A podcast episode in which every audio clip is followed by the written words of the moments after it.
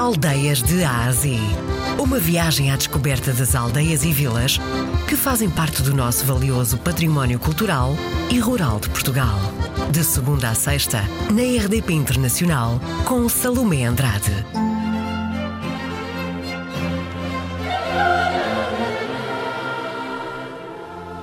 O Natal está aí a bater à porta e por isso mesmo as nossas vilas e aldeias preparam-se para receber todos aqueles que regressam nesta altura para passar esta quadra natalícia. Luís Pontes é presidente da Junta de Freguesia da Aldeia da Grelheira. Senhor Presidente, nesta altura a aldeia vai estar a fervilhar, não vai? Uh, sim, pronto, há lá o evento da Aldeia do Pai Natal, que já é pelo menos a sexta edição, sexta, sétima, vá, com, já era feito em antes, mas com um impacto muito menor. Com a dimensão que está agora, já é pelo menos os seis, seis Ho, ho, ho! Ho, ho, ho, ho! Quem chegar na Guerrilheira uh, no fim de semana antes do Natal e no fim de semana depois do Natal, o que é que pode contar?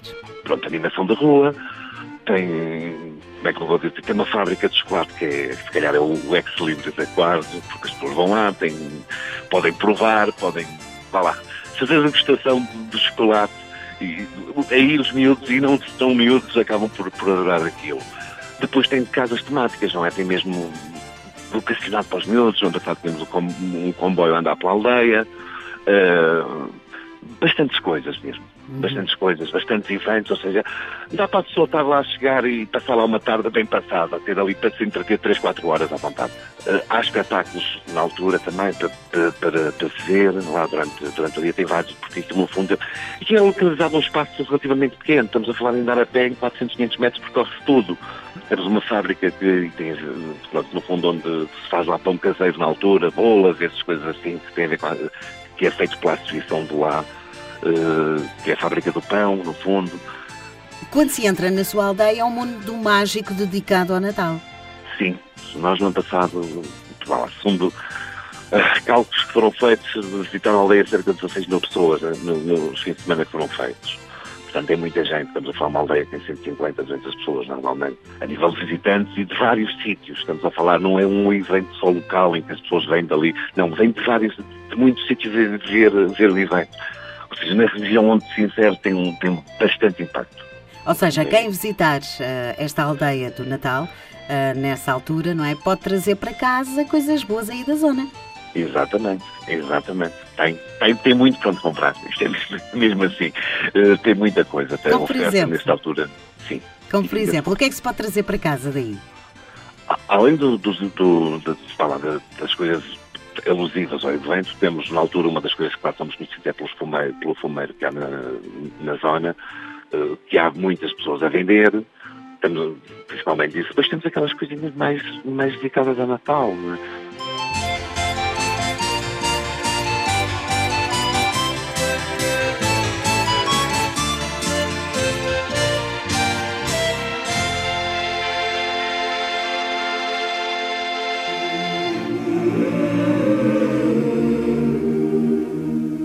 Também gosto de virada, virada já a sul, pronto, vitoriamente na Serra de Monte Morto, ainda uma das serras mais desconhecidas do país, embora ultimamente, pronto, tem-se trabalhado um bocado nisso, tem, tem, tem havido um aumento de, de visitantes à, à, zona.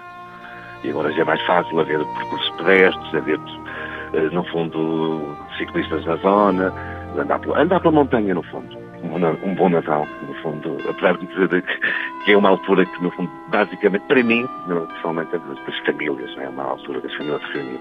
É, se calhar o maior significado para mim do Natal até um bocadinho isso.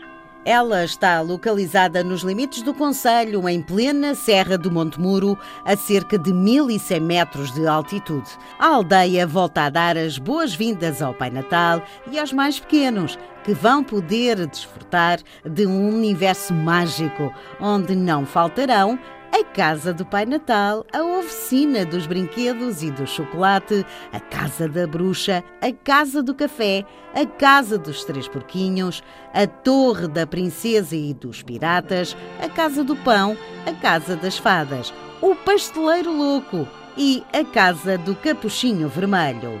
Isto tudo misturado com o artesanato, os insufláveis, as rampas e pistas de gelo e desportos radicais. Estes são alguns dos pontos obrigatórios de visita a que, durante os dois fins de semana, os visitantes poderão viajar num universo mágico, onde não faltarão renas, doentes, o presépio, muitas figuras do imaginário infantil e, claro, a presença do Pai Natal. Gralheira espera por si.